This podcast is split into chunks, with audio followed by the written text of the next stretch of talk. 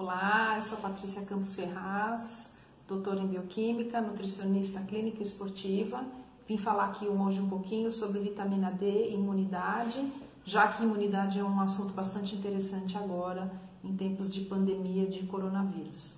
Primeiro eu queria falar um pouquinho sobre imunidade para os meus amigos nutricionistas, né, que estão me assistindo. Vamos lembrar que a imunidade é composta da imunidade inata, que é a linha de frente do organismo contra os antígenos, e depois a imunidade adaptativa. A imunidade inata, ela, ela é, é constituída por células que são inespecíficas, na verdade, mas que vão agir rapidamente contra o invasor.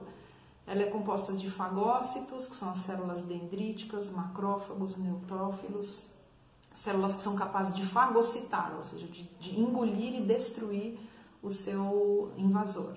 Células natural killer, mastócitos, basófilos, sistema complemento e finalmente proteínas de fase aguda, algumas citocinas, quimiocinas que regulam o funcionamento de todas as células desse sistema. A imunidade adaptativa é composta por linfócitos T produzidos pelo timo, linfócitos B produzidos prioritariamente no baço, algumas células natural killer também, células apresentadoras de antígenos, anticorpos e também é regulada por citocinas e várias quimiocinas. Tá? Quando a gente pensa em vitamina D, a gente lembra das funções clássicas, que é aumentar a absorção de cálcio no intestino, no tecido ósseo, aumentar a mineralização do tecido ósseo e tudo isso. Mas a, a vitamina D tem um papel bastante importante na modulação do funcionamento das células T. Tá? Olha que legal. As células Boa parte das células do sistema imunológico tem receptores de vitamina D, tem os VDRs, são uma família de receptores de vitamina D.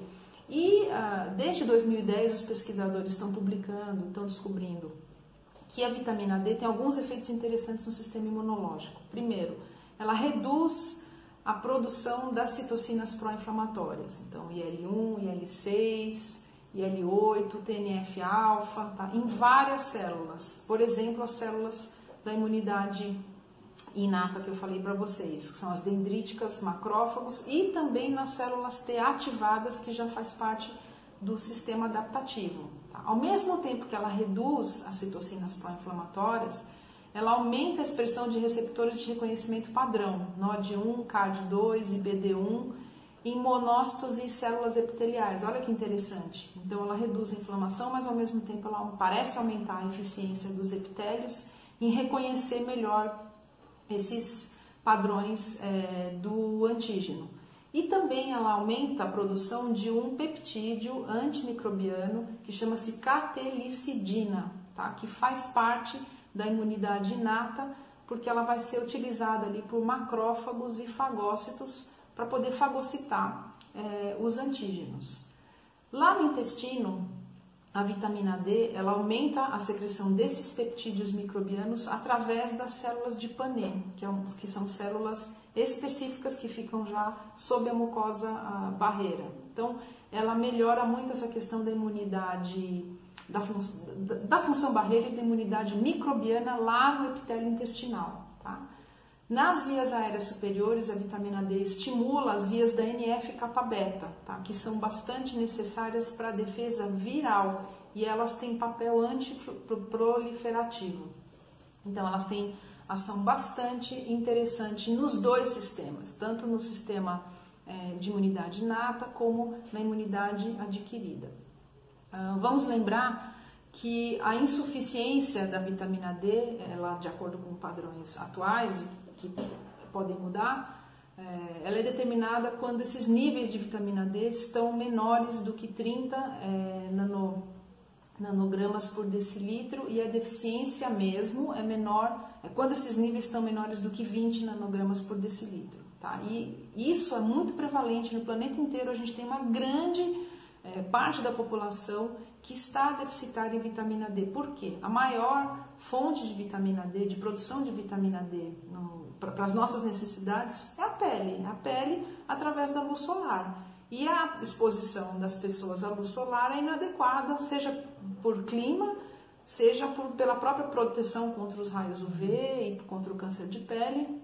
E isso faz com que a gente preste uma atenção especial às fontes de vitamina D da dieta que são prioritariamente as fontes animais, embora a gente tenha é, também a vitamina D em vegetais, o ergocalciferol, que depois tem que ser convertido a colecalciferol no nosso corpo. Aí eu ressalto alguns cogumelos irradiados são grandes fontes de vitamina D vegetal e as fontes é, animais como um todo são os alimentos ricos em gorduras, proteínas, fontes de gordura. Então, gema de ovo, atum, salmão, a própria gordura do leite, tudo isso são fontes de vitamina D.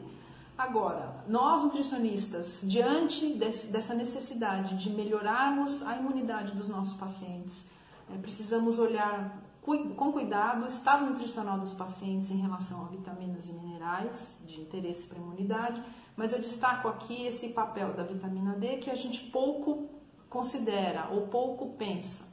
E eu destaco isso também porque agora, há poucos dias, a imprensa acabou de notificar que alguns pesquisadores da Universidade de Turim é, acabaram de, de, submeter uma comunicação, né, uma comunicação rápida, onde existe uma associação de hipovitaminose D é, e a, a Covid-19, a doença causada pelo SARS-CoV-19.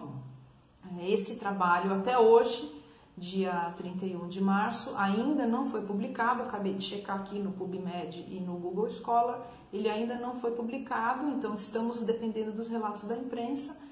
Assim que for publicado, nós vamos poder ler com um pouco mais de cuidado esse trabalho, mas já adianto para vocês aqui que um trabalho como esse é importante pela novidade e pelo, pelo grau de importância que essa pandemia adquiriu mundo afora mas vamos lembrar que um trabalho como esse, observacional, né, que foi simplesmente observar fatos e tentar fazer uma associação entre eles, ele é de difícil. Não é o trabalho ideal para a gente estabelecer causa e efeito, e também é, nós temos que ter um pouquinho de cuidado com esse dado, embora ele tenha o que a gente chama de plausibilidade biológica. Então faz sentido a gente pensar, por causa dessas funções da vitamina D na imunidade que ele sim pode ser importante.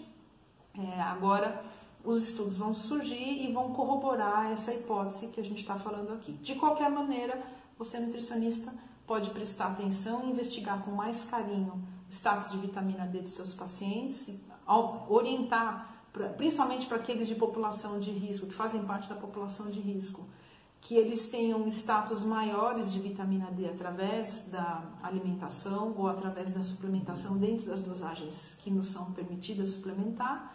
É, e em casos onde há necessidade de uma suplementação em níveis maiores, nós temos que trabalhar em conjunto com os médicos, com os clínicos, ok? É, logo mais eu vou deixar aqui a referência de alguns artigos que eu usei como referência para conversar com vocês hoje. Então, obrigada, até mais. Tchau!